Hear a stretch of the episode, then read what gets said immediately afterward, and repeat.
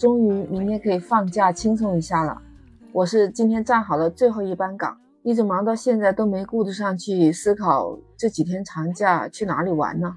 一想到每年的国庆、五一都是出门看人，一上高速就堵车，这样的状态也就是在疫情期间好了很多，但那时候也不敢出去啊。那我就更加可以想象，今年的这个长假一定有很多人在外面旅行散心了。人多的地方都不愿意去，像深圳这些知名的景点，可能你都走过了，或者是你都耳熟能详，非常了解了。那你知不知道，其实深圳也有很多小众的可以出去散心、拍照、呼吸新鲜空气的地方？如果不知道呢，这一期我就跟你来聊聊深圳有哪些好玩的地方、很美的景色。你好，我是 Lisa，我在深圳向你问好。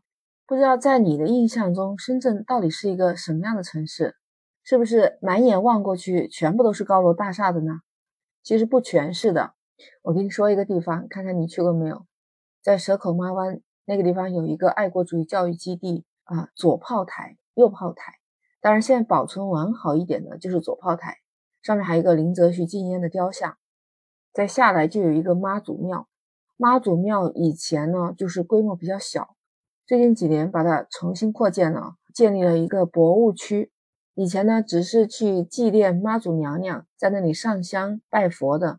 那现在里面有两层楼的博物馆，那里面除了讲一些妈祖的典故、文天祥啊他们的故事，还有一些就是跟着深圳的时代和脉搏走到了今天的一些有纪念意义的文献史册，在博物馆里面是可以免费参观的哦。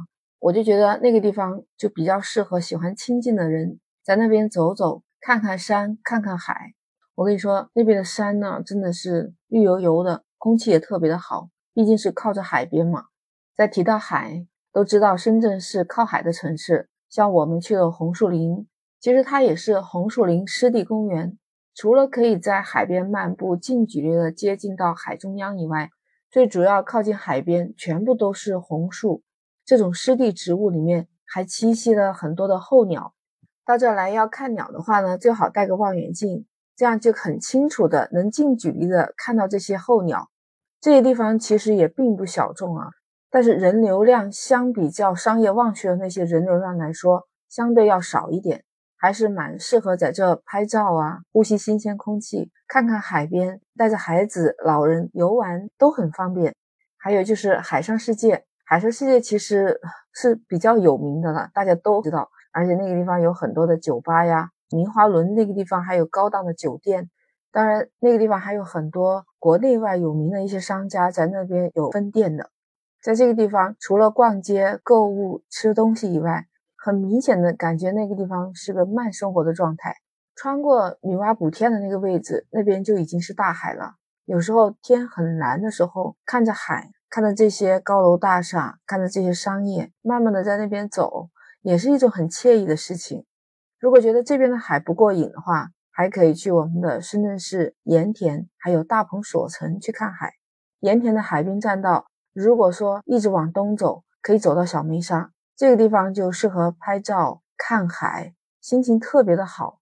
海是特别的蓝，就像这两天深圳的天气晴朗啊，基本上是万里无云，所以你去看海面那个海的颜色湛蓝湛蓝的，特别的美。而且到南澳的地方呢，那边有一个大鹏所城，是一个六百多年的历史古城。但是，一般的人主要是去那边住民宿啊，呃，就是在那边过夜，然后在那边吃烧烤这些。那个地方就适合比较喜欢闹腾的年轻人去那边吃烧烤啊，去海边游泳，还有带着家里有小孩的去玩，看看那里的古香古色的建筑，再逛逛那里有特色的小店。这几个地方逛下来，并不是要花很长的时间，也不会像我们深圳那些特别有名的景点，什么华侨城、欢乐谷、世界之窗、锦绣中华、动物园啊这些。如果在十一国庆长假的时候，在这个地方走走，或者是在海边住宿，早晨或者是傍晚的时候，你在沙滩上走走，真的是一种很惬意、很享受的感觉。因为现在深圳的气温还挺热的。反正带上泳衣来游泳都是可以的。不知道我说的这些你喜欢吗？如果你觉得这些地方还不够，我还有其他的小众打卡的地方可以介绍给你。欢迎在评论区留言。如果你喜欢，可以订阅收藏我的专辑，关注 Lisa，下一次你就很容易找到我了。下期再见，拜拜。